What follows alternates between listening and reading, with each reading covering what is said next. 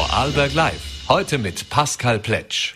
Schönen guten Abend zu einer neuen Ausgabe von Vorarlberg Live. Heute am Mittwoch, den 31. Mai 2023. Ja, und zu Beginn meiner heutigen Sendung oder unserer heutigen Sendung freue ich mich sehr, begrüßt zu dürfen Johann Punzenberger. Er ist Geschäftsführer von Klimasend Austria und äh, das ist gleichzeitig auch ein Teil davon, zumindest ist da die Initiative Arbeitsgemeinschaft Erneuerbare Energie in Vorarlberg. Schönen guten Abend, Herr Punzenberger. Danke für den Besuch im Studio. Schönen guten Abend. Ja, heute Abend findet in der Inatura in Dornbirn ein Vortrag mit dem Titel Keine in Klammer Angst vor dem Blackout. Schützt uns eine autonome Versorgung vor Energiekrisen statt. Um 19 Uhr geht's los. Äh, kann man noch hingehen, glaube ich? Gibt noch Karten? Oder ist ja, schon? Die Inatura ist groß genug. Um da gibt's noch Platz auf jeden Fall. Äh, bevor wir jetzt aber auch über den heutigen Abend sprechen und über das Thema des Vortrags und eben auch über das Thema Energieautonomie im Gesamten, äh, vielleicht ganz kurz für unsere Zuseher, die noch nichts von Klimasend Austria gehört haben, beziehungsweise auch von dieser Initiative, äh, die die Arbeitsgemeinschaft Erneuerbare Energie Vorarlberg mit betreibt. Äh, um was geht es denn da ganz genau? Was haben Sie sich zum Ziel gesetzt? Ja, eigentlich geht es darum, die Verantwortung für die selbst verursachten CO2-Emissionen, die durch den eigenen Lebensstil oder durch den eigenen Betrieb verursacht werden, zu übernehmen und vorbildhaft einen Schritt in die Kostenwahrheit zu setzen um damit äh, die Nachhaltigkeit und die Klimaneutralität Vorarlbergs möglich zu machen. Mhm. Äh, das heißt, äh, da geht es ja auch um diesen Vortrag heute Abend, autonome Versorgung vor Energiekrisen. Äh, das klingt jetzt immer ganz gut. Was ist denn das Ziel von solchen Vorträgen auch, beziehungsweise was geht es denn da jetzt ganz konkret heute Abend?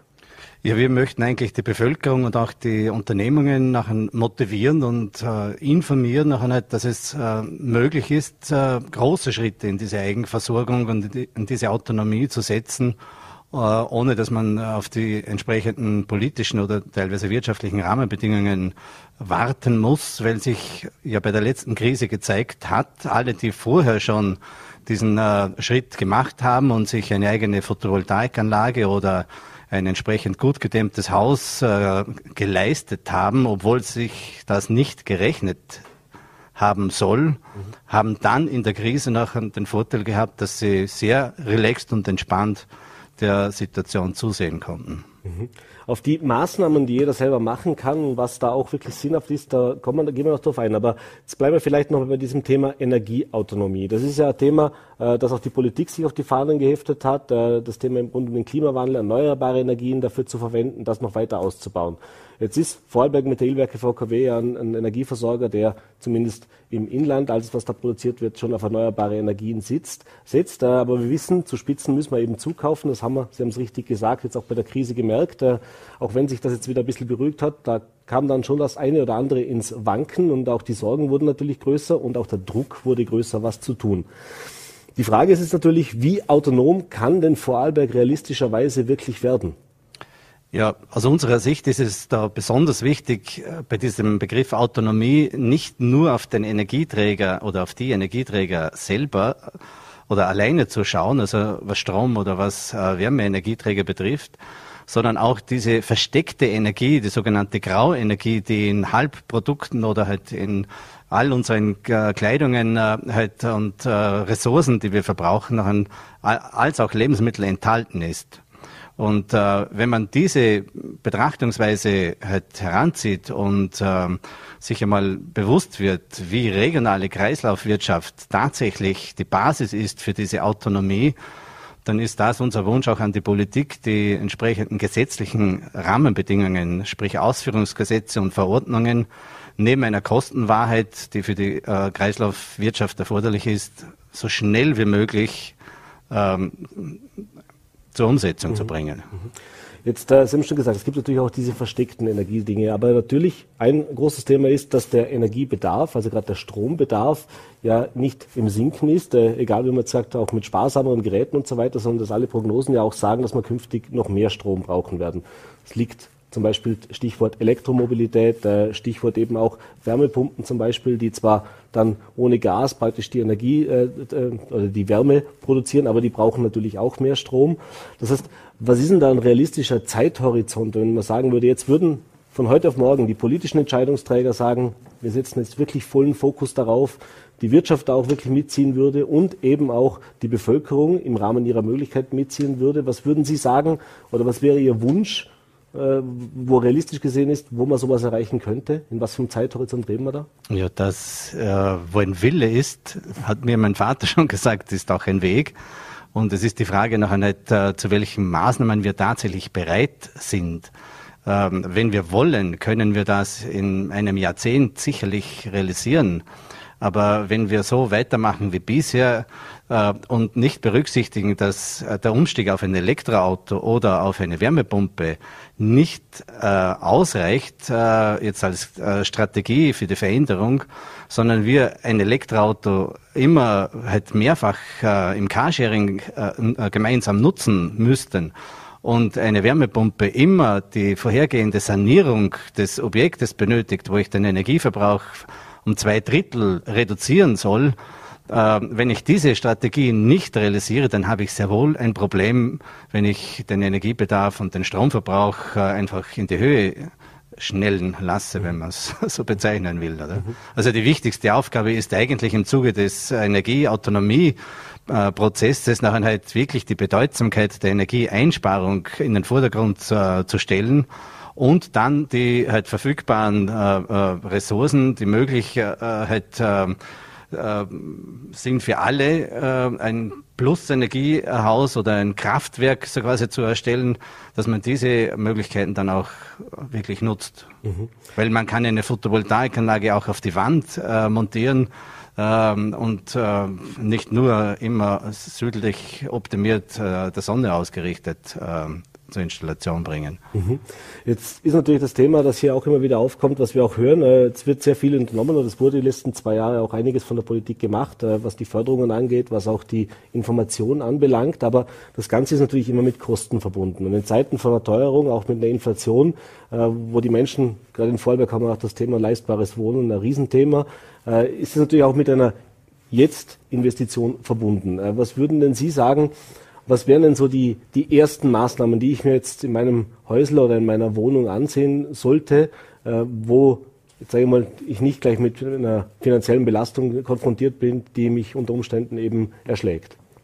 Ja, das Wichtigste ist immer, sich bewusst äh, zu werden, wo habe ich meine größten Energieverbräuche und wo kann ich relativ rasch äh, halt durch Verhaltensveränderung, durch Reduktion von ähm, ja, Überfluss, wenn das, oder Luxus nachher halt hier wirklich einmal ohne Einbuße reduzieren mhm. und mir nachher halt dann einen Überblick verschaffen, was kostet die jeweilige Investition tatsächlich.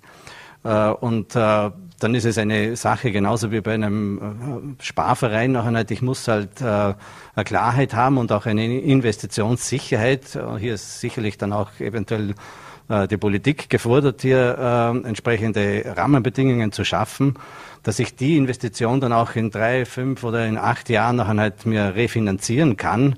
Also die, die Investition an und für sich äh, ist nicht das Problem, ähm, hätte hier zu einer Autonomie zu kommen, sondern tatsächlich die Entscheidung und das Bewusstsein darüber, dass die Energie immer wertvoller wird und wenn es tatsächlich jetzt äh, zu einer CO2-Bepreisung kommen äh, soll, wird, muss, äh, man weiß ja schon immer, wie man es benennen soll, dann äh, wird auf jeden Fall noch halt, die Wertigkeit immer steigen, wenn ich wenig Energie verbrauche und diese auch selber produziere. Mhm. Jetzt ist natürlich auch eine Frage, die sich dabei stellt, was macht die Wirtschaft? Das ist, wenn man sagt Energieautonomie, das heißt, dass wir das alles im Land zentral reden. Wir reden grundsätzlich von der globalisierten Welt. Das heißt, äh, Preise werden auch die Produktionsstandortspreise ist ein Riesenthema in der Industrie und in der Wirtschaft, äh, eben auch gerade bei uns im Land. Warum soll, kann die Wirtschaft dennoch von dieser Energieautonomie auch profitieren? Was würden Sie sagen, was wäre der positive Aspekt? Warum sollten sich die Wirtschaftsbetriebe, die es ja teilweise auch schon machen, aber noch verstärkter gerade darum kümmern? Denn das sind ja, wenn wir uns ehrlich sind, auch die großen Energietreiber im Land. Ja, da muss man sehr wohl differenzieren zwischen den äh, Unternehmungen, bei denen Energie äh, wirklich ein Kostenfaktor ist von 20, 30 Prozent ihrer Gesamtkosten. Äh, dort äh, muss man im Prinzip sicherlich nachher halt entsprechende Rahmenbedingungen schaffen, dass hier nicht eine Abwanderung äh, passiert und damit nachher halt eine Verschlechterung der Gesamtsituation. Aber der Großteil der Wirtschaft äh, kann in der Form nachher halt mit einer Art Selbstversorgung innerhalb der regionalen Strukturen halt äh, sicherlich nachher dazu beitragen, dass hier innovative Technologie und innovative Produkte nachher generiert werden, die sich auf dem Weltmarkt äh, äh, immer behaupten werden. Und wenn wir diesen Schritt versäumen, äh, aufgrund teilweise falscher Förderpolitik, ähm, was äh, da ähm, sage jetzt die Bequemlichkeit für die Unternehmer nachher halt ja, weiterführt. Ähm, der freie Markt zeigt genug, dass es hier einen Veränderungsbedarf gibt und die Unternehmungen, die sich nicht auf eine klimaneutrale, CO2-schonende Betriebsweise hinorientieren und weiterentwickeln, die wird es in Zukunft einfach nicht mehr geben. Mhm. Jetzt auch ein Thema, was natürlich äh, da hier aufkommt, ist, das haben Sie vorher schon erwähnt, äh, dass es ja nicht nur primär um den Verbrauch von Strom, Gas oder welchen Energieträgern auch geht, sondern eben auch den bewussten Umgang mit diesen, Sie haben es vorher genannt, diese versteckten Energiefresser sozusagen. Äh, welchen Stellenwert hat denn eben diese regionale Wirtschaft, also diese Kreislaufwirtschaft? Zum einen natürlich, dass Dinge eben verwendet und wiederverwendet werden und eben auch lokal verwendet werden, aber eben auch, dass man sich beim Konsum, beim Einkaufen bewusst wird, wo kommt was her, äh, wo wird es produziert äh, und vor allem das Luxusthema, brauche ich es wirklich? Ja, das hat man ja am besten gesehen, wie halt da ein komischer Tanker nachher dem Suezkanal quergestanden ist, was für eine Bedeutung tatsächlich diese regionale Kreislaufwirtschaft hat. Äh, also nach meiner Meinung ist das die Stabilitätsgrundlage schlechthin, dass ich äh, zukünftige Krisen auch wirklich äh, meistern kann. Weil wenn ich mich reduziere und dann den reduzierten, äh, eingeschränkten Bedarf wirklich in der Region noch an, äh, abdecken kann, dann kann ich auch solche Krisen aussitzen. Äh, wenn ich das nicht habe, dann stehe ich halt äh, vor dem Problem, dass ich entweder halt die Liquidität verliere oder einfach keine Produkte mehr liefern kann. Ähm, also Kreislaufwirtschaft äh, hat es immer gegeben, wird es immer geben und wird, äh, glaube ich, noch halt an Bedeutung sicherlich noch gewinnen jetzt. Mhm. Jetzt haben Sie gerade schon eine dieser Krisen auch angesprochen. Also wir hatten ja jetzt mehrere dieser Krisen, die uns aufgezeigt haben, wie verwundbar eben auch unser Wirtschaftssystem war. War während der Corona-Pandemie zum einen schon die Lieferengpässe, eben auch der besagte Tanker, der dann wirklich für Wochen äh, die Lieferungen oder die Lieferketten unterbrochen hat. Ähm, Ihr Anliegen ist ja nicht ganz neu, das heißt, das ist ja nicht erst mit den, mit den äh, wie soll ich sagen, mit diesen Krisen entstanden.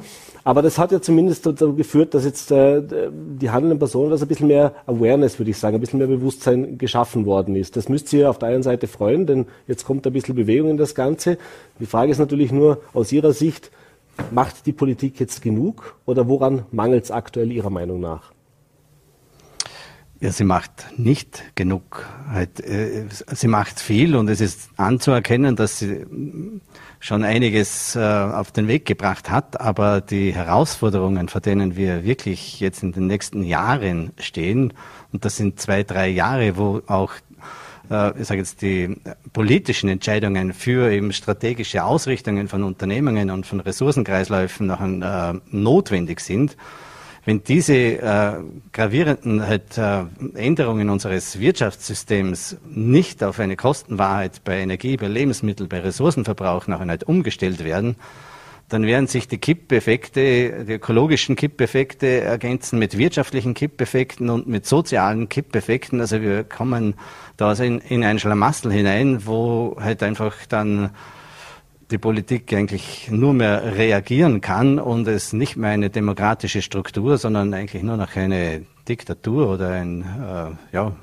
ich will mir das gar nicht vorstellen, dieses mhm. Fiasko. Und, ähm, ja, das gilt es aus meiner Sicht eben zu verhindern und äh, darum unser Appell und unser ständiges äh, Werben um Unterstützung auch für ein Klimasend, wo wir hier nachher halt eine zivilgesellschaftliche Plattform halt ähm, aufbauen, wo Leute äh, und Unternehmungen einfach ähm, einen Schritt vorausgehen und zeigen, dass es geht und dass es Sinn macht und dass man gemeinsam tatsächlich in der Lage ist, auch die Politik noch etwas zu beschleunigen. Mhm. Apropos Politik beschleunigen, das ist natürlich ein Thema, Das eine ist natürlich das Thema Eigenverantwortung, aber habe es gerade schon erwähnt. Der Mensch ist oft so gepolt, dass es braucht die Krise, bis man dann reagiert, obwohl man es vielleicht schon länger weiß. Äh, Sie machen jetzt natürlich viel Aufklärungsarbeit, unter anderem eben über diesen Klimasend, aber natürlich auch jetzt über Vorträge wie heute Abend. Äh, junge Menschen mittlerweile machen das noch offensiver. Das heißt, es gibt diese, in Anführungszeichen nennen sie so, obwohl sie es selber nicht gerne hören, diese sogenannten Klimakleber, die jetzt wirklich auch auf die Straße gehen, das Ganze auf die Straße treiben, äh, tragen. Ähm, was denken Sie denn? Wie, wie sehen Sie solche Aktionen auch und beziehungsweise was, woran mangelt es denn, dass die Politik offensichtlich sich nicht traut oder nicht kann oder nicht will, in dem Umfang zu reagieren, wie Sie, viele Experten und eben auch viele junge Menschen mittlerweile fordern? Ja, wenn ich das ganz so einfach wüsste, wäre es schon gelöst, das Problem. Aber es geht aller Voraussicht nach um Macht, um Machterhalt. Äh, es geht um Wirtschaftskräfte, Wirtschaftsstrukturen, um Geldströme, die nachher halt äh, bei diesem Veränderungsprozess neu definiert werden. Und darum ist sicherlich für die an der Macht befindlichen ähm, es ähm, eine sogenannte Herausforderung, halt da mal zurückzutreten und wirklich die Sache in den Vordergrund zu stellen weil die Lösungen, die technischen, organisatorischen und finanziellen für diese Transformation hin zu einer Klimaneutralität und Energieautonomie, die sind auf dem Tisch. Es braucht ausschließlich die politischen Rahmenbedingungen und äh, ja, darum noch nicht habe ich vollstes Verständnis für diese äh, sogenannten Klimakleberinnen und Klimakleber. Ähm, ich war selber damals äh, 86 nach äh, Tschernobyl auch in einer derartigen Ohnmacht, äh, dass ich nicht wusste, was ich tun äh, darf, soll, muss oder kann, um meinem Sohn noch halt da eine gute Zukunft äh, zu gewähren. Und äh, darum also auch wirklich ähm, Hochachtung vor den Leuten, die das ähm, machen. Also aus meiner Sicht äh, muss man hier wirklich die Frage stellen, wer ist hier straffällig ähm, und säumig äh, in den notwendigen Veränderungsprozessen. Also die Jugendlichen aus meiner Sicht äh, sicherlich nicht. Mhm. Wir sind schon am Ende der Zeit, aber letzte Frage noch zum Vortrag heute Abend. Äh, das ist natürlich offen für alle. Äh, würden Sie sich wünschen, dass da jetzt vielleicht auch mehr Menschen aus der Wirtschaft kommen? Mehr äh, Menschen der breiten Bevölkerung? Wir, wir brauchen alle halt und jeder, der seinen äh, Weg voranschreitet mit uns gemeinsam und das dokumentiert gegenüber der Politik und auch der Öffentlichkeit, dass die Zeit vorbei ist zum Diskutieren und zum Debattieren oder über irgendwelche Strategien zum äh, halt, äh, Philosophieren. Wir müssen jetzt diese politischen, wirtschaftspolitischen Rahmenbedingungen für die Ausführungsgesetze und für die Verordnungen und für die Kostenwahrheit festlegen, damit sich die Unternehmungen danach ausrichten können und sich entsprechend fit machen, um die Herausforderungen im internationalen Wettbewerb tatsächlich meistern zu können. Herr Punzenberger, ich bedanke mich für den Besuch im Studio zwei Stunden bevor es dann losgeht in die Natura. Wie gesagt, 19 Uhr geht's los. Äh, für alle Interessierten sollen vorbeischauen. Wir haben es gehört, Platz gibt's genug. Auch Verpflegung ist gewährleistet. Wunderbar. Vielen Dank für den Besuch im Studio. Alles Gute und vor allem einen erfolgreichen, schönen Vortrag wünsche ich Ihnen. Danke auch. Schöne Zeit. Und wir wechseln jetzt unser Thema. Im Rahmen einer Pressekonferenz haben heute Vormittag Landeshauptmann Markus Wallner und Landesstatthalterin Barbara Schöbi-Fink bekannt gegeben, dass das Land bis 2024 100 neue Kindergruppen aufstellen will. Äh, die größten Herausforderungen, haben Sie heute Morgen auch gesagt, dieses Ziels liegen laut Land eben aktuell am Personal. Ein Thema, das natürlich alle Bereiche, aber vor allem eben auch die Kinderbetreuung betrifft. Hier soll jetzt eine Ausbildungsoffensive Abhilfe schaffen. Äh, ich darf jetzt bei mir im Studio via Zoom live zugeschaltet begrüßen die Obfrau des Landesverbandes der selbstorganisierten Kindergruppen in Vorarlberg, Manuela Lang. Schönen guten Abend und herzlich willkommen bei Vorarlberg Live. Schönen guten Abend, danke für die Einladung. Ja, Sie haben sicher heute auch diese Pressekonferenz verfolgt. Vielleicht zur Einleitung noch. Vor knapp zwei Wochen haben Sie gemeinsam mit der Arbeiterkammer und dem ÖGB eine Pressekonferenz abgehalten, in der Forderungen formuliert worden sind rund um die Kinderbetreuung. Da ging es, wir gehen da noch im Detail drauf ein, aber nur zum Überblick, darum, es braucht mehr Gruppen. Es soll kostenlose Kinderbetreuung geben. Die Öffnungstage waren ein Thema. Der Rechtsanspruch für Kinderbetreuung ab dem ersten Lebensjahr war ein Thema. Und eben auch das Problem des Personals wurde dort schon angesprochen. Jetzt, wie haben Sie diese Pressekonferenz heute verfolgt? Äh, sind Sie jetzt beruhigter? Ist das ein Schritt in die richtige Richtung? Oder was würden Sie dazu sagen?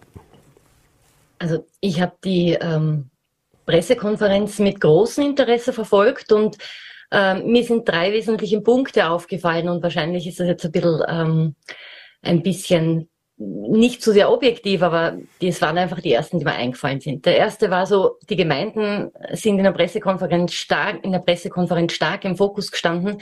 Ich habe das Gefühl gehabt, die privaten Träger werden oft vergessen. Es ist zwar ab und zu erwähnt worden, dass private Träger und Gemeinden dieses Gesetz füllen müssen und äh, für das Gesetz zuständig sind, aber vor allem, wenn ich mir dann die Förderrichtlinien angeschaut habe, die ja so noch nicht veröffentlicht sind, aber in der Pressekonferenz oder in den Unterlagen drinnen waren, äh, mir angeschaut habe, habe ich mir denkt, okay, das waren Verbesserungen für die Gemeinden sehr stark, nicht für die privaten Träger. Dann der zweite Punkt, den Sie eh auch angesprochen haben, waren die 100 neuen Gruppen. Für mich hat sich die Frage gestellt, okay, für welche Altersklasse? Das ist nämlich sehr äh, ganz wichtig auch. Ähm, sind das wirklich für unter Dreijährige oder sind das für drei bis sechsjährige? Ähm, und eben dieses Thema, woher das Personal nehmen. Ja, also das, glaube ich, äh, hat kam in der Pressekonferenz eh sehr klar und deutlich zum Ausdruck. Ähm, es die Ausbildungsoffensive, die gestartet ist, da ist sicherlich Luft nach oben. Generell äh, befürworte ich natürlich ähm, als Vertretung von den privaten Organisationen alle Maßnahmen, äh, die zur Verbesserung und zur Nachschärfung der Richtlinien zum Kinderbildungs- und Betreuungsgesetz ähm, äh, kommen. Ähm, aber trotzdem ist es wichtig, wenn ich schon Plätze schaffe, was genauso wichtig ist, oder Gruppen schaffe, dass ich mir eigentlich schon im Vorfeld äh, Gedanken über das Personal mache. Weil ohne Personal, äh, und der Landeshauptmann hat ja das ganz klar gesagt, er wünscht sich Qualität und bestmögliche Betreuung für die Kinder. Ohne entsprechendes Personal kann ich das nicht gewährleisten. Aber jetzt als Expertin sozusagen oder auch diejenige, die das aus der Praxis kennt, wie realistisch ist denn das Ziel? Man bis 2024, das sind noch ja jetzt knapp sieben Monate, äh, dann ist schon 2024, jetzt kann man sagen, ist am 1.1. schon soweit oder erst im September. Aber wie, wie realistisch ist es denn, dass wir eine Personalsituation, die ja jetzt schon sehr angespannt ist, darüber wollen wir uns vielleicht auch noch kurz unterhalten, wie es denn aktuell aussieht, aber wie realistisch sehen Sie denn das? Oder ist das nur eine Zahl, die jetzt eben mal genannt wurde, aber praktisch aus der Erfahrung heraus eigentlich gar nicht umzusetzen ist? Doch, es ist sehr realistisch. Also natürlich kann ich Gruppen öffnen und, und ich kriege auch Personal dafür. Die Frage ist nur welches. Ähm, und man wird sich halt dann einfach mit den Assistenzkräften oder mit Ungelernten behelfen. Ähm, und ich möchte es nicht in einem Zuge sagen, weil sonst heißt äh, Assistenzkräfte äh, sind nicht gut genug. Wir haben wahnsinnig viele und gute Assistenzkräfte, die leider zu wenig berücksichtigt werden im, im Gesetz. Ähm, aber man wird sich dann einfach mit Ungelernten behelfen. Das ist ja auch möglich laut Gesetz äh, Hauptsache 18 Jahre und unbescholten und gesund. Ähm, und damit wird man es einfach füllen. Und da ist dann die Frage, ist damit wirklich die Qualität für die Kinder und für die Eltern gewährleistet, äh, wenn ich meine Kinder von irgendjemandem betreuen lasse? Mhm. Sie haben vorher auch erwähnt, dass eben nicht gesagt wurde, für welche Altersklassen oder welche Altersgruppierungen das sein soll. es gibt eben, Sie haben es gesagt, von, äh, von drei bis sechs Jahren, da ist dann, oder die, die Kindergartenzeit sozusagen und dann gibt es eben die frühkindliche Betreuung. Wenn es nach den Forderungen von der AK ÖGB und wo Sie eben auch dabei waren geht, schon ab dem ersten Lebensjahr sollte es ja einen Rechtsanspruch geben auf diese Kinderbetreuung, also wirklich Kleinstkinderbetreuung auch. Äh, wie würden Sie denn sehen, wo sind denn die größten Mängel aktuell jetzt? Nicht so sehr vielleicht von den, ja, von den Plätzen vor allem natürlich, bevor wir jetzt dann eben auch noch über Öffnungszeiten und so weiter uns unterhalten. Ich glaube, das ist regionsbezogen. Also wir im Rheintal haben, glaube ich, eine relativ gute, ähm, gute Auslastung schon und, und mögliche ähm, Angebote für, für Kleinkind, vor allem im frühkindlichen Bereich. Äh, da gibt es meiner Meinung nach sehr vieles. Bei uns fehlen einfach mehr die Plätze für die Dreijährigen äh, aufgrund des Versorgungsauftrages.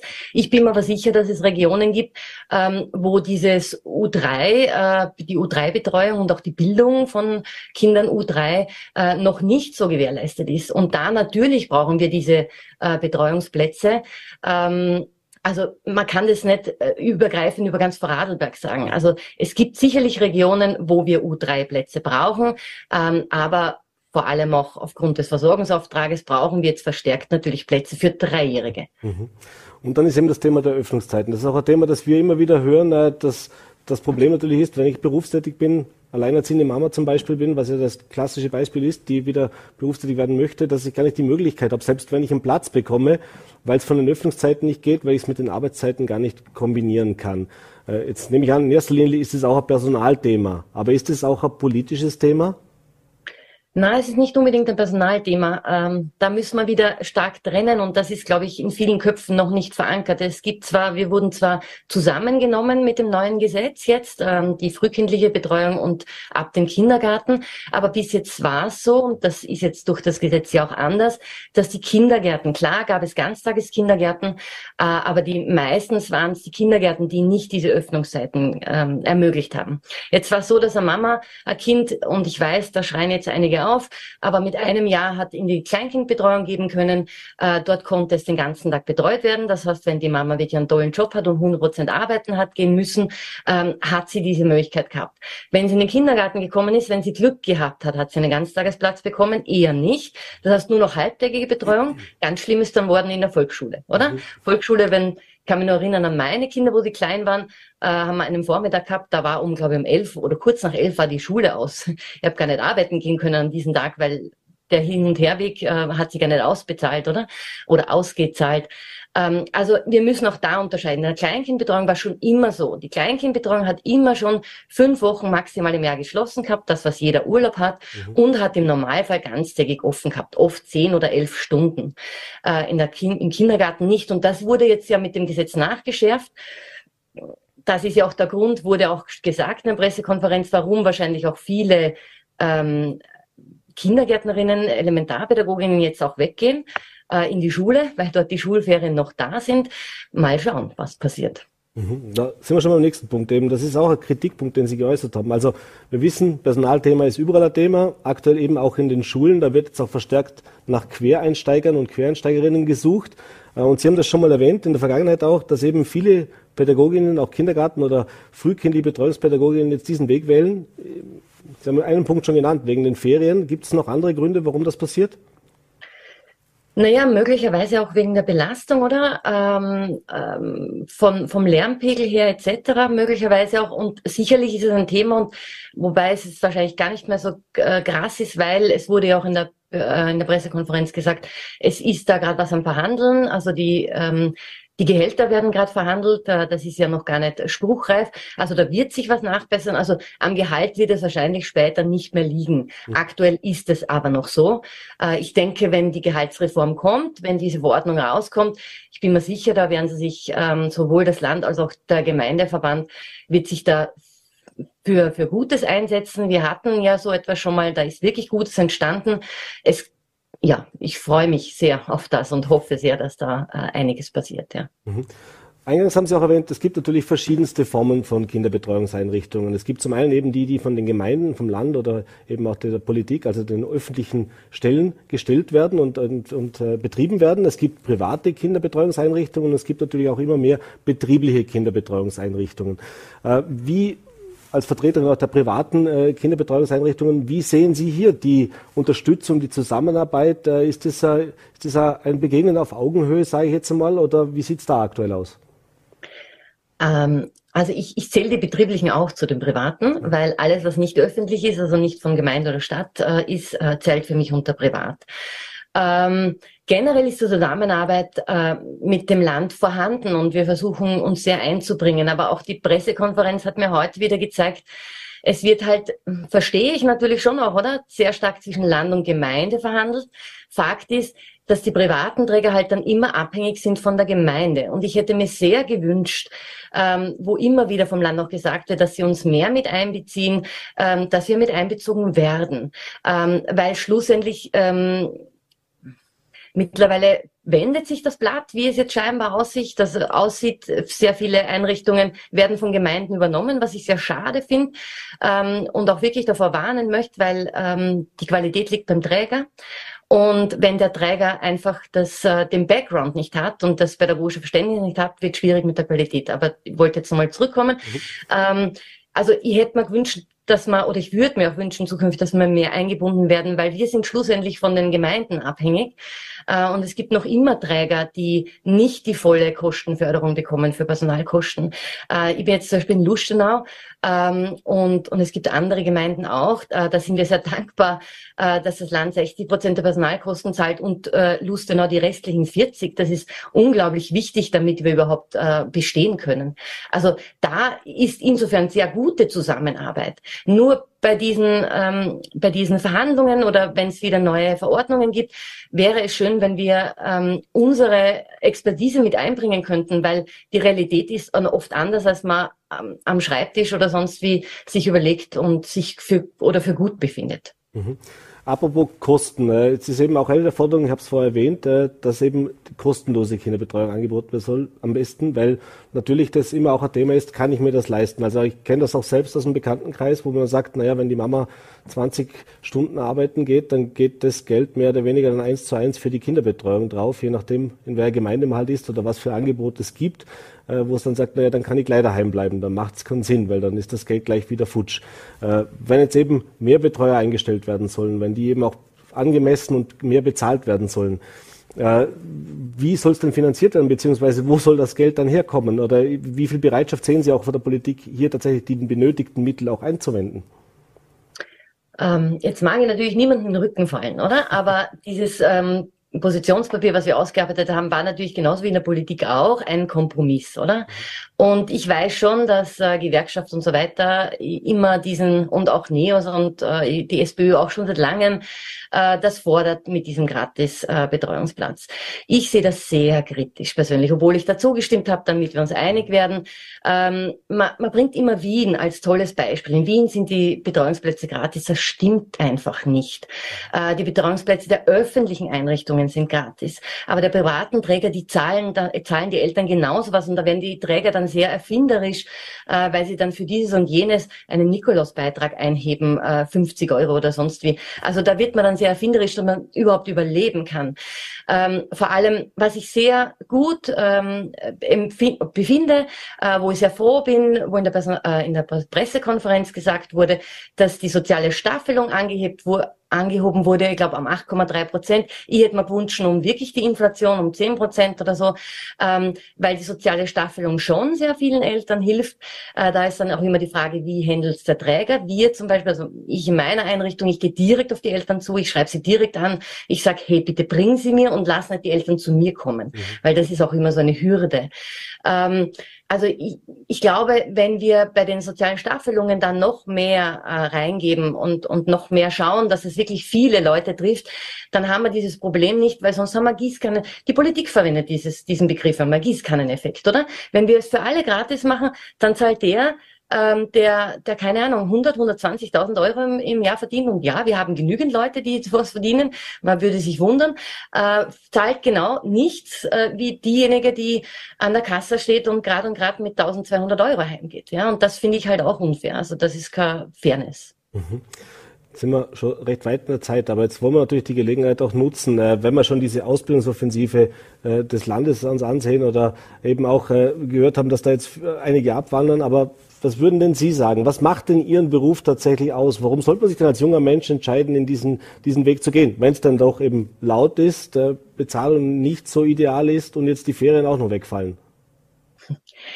Also ich komme ursprünglich aus der Wirtschaft. Ich, ich habe in der Bank Lehre gemacht und dann auch jahrelang in der Bank gearbeitet. Und äh, meine Mama hat immer gesagt, ähm, die Bank ist ein sicherer Job. Ähm, die Kinderbetreuung ist definitiv ein sicherer Job. Mhm. Banken können crashen, äh, Kinderbetreuung, wir haben es in der Krise gesehen, in den Blackout, äh, in den Blackouts, in den, in den Lockdowns. Mhm. Äh, die Kinderbetreuungen, zumindest privaten, waren großteils durchwegs offen. Also das ist ein sicherer Job. Ähm, ich möchte jetzt aber nochmal umswitchen, ähm, weil ich glaube, jeder muss, muss selber ähm, schauen, ob das für ihn auch der Job ist, weil das ist ein Job, das ist eine Berufung. Das ist nicht nur ein Job, es muss eine Berufung sein. Und äh, bei dieser Ausbildungsoffensive, ich wünsche mir so sehr, dass es endlich gehört wird, ähm, dass wir die Schwelle geringer machen. Wir haben so viele tolle Assistenzkräfte, so viele tolle Leute, die schon jahrelang in diesem Beruf arbeiten und noch immer ist diese Schwelle mit der Matura und, der, und dem Studium ähm, Studienberechtigung. Mhm.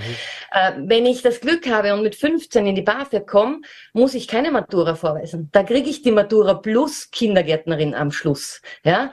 Wenn ich schon jahrelang, 10, 15, 20 Jahre in der Kleinkindbetreuung im Kindergarten arbeite, muss ich zuerst die Matura nachmachen, um überhaupt äh, in das College gehen zu dürfen. Das ist ein No-Go. Mhm. Äh, das muss runtergesetzt werden. Und dann würden auch die Leute kommen. Dann würden sich auch die Leute ähm, dazu bereit erklären, weil der Unilehrgang in Graz so hochgelobt wurde ähm, von der Frau Stadthalterin. Das ist nice, das ist wirklich nice, aber fünf Plätze für ganz Vorarlberg, äh, da muss ich nicht stolz drauf sein. Also ich habe meine Leute gar nicht angemeldet, weil ich genau weiß, da kommen die nicht rein. Ja, ähm, Also da, da muss man einfach anders ähm, ansetzen und auch die Assistenzkräfte, die ja noch gar nicht im Gesetz definiert sind, was für eine Ausbildung die brauchen, die brauchen scheinbar noch gar keine Ausbildung, die sollten mal definiert werden, damit auch da einmal eine, eine klare Legitimität reinkommt. Das würde ich mir wünschen.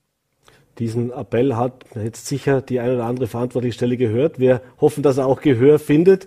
Äh, Frau Lang, ich bedanke mich, dass Sie die Zeit genommen haben, bedanke mich fürs Gespräch, wünsche Ihnen alles Gute, weiterhin viel Spaß bei Ihrer Berufung. Vielen Dank für den Besuch bei Fallback Live. Vielen Dank für die Einladung. Schönen Abend. Und das war's mit unserer heutigen Ausgabe von Vollberg Live. Bedanke mich fürs Dabeisein und wenn Sie mögen, sind wir natürlich wie gehabt morgen wieder für Sie da. 17 Uhr Voller.at, VNRT und Lende TV. Bis dahin einen schönen Abend.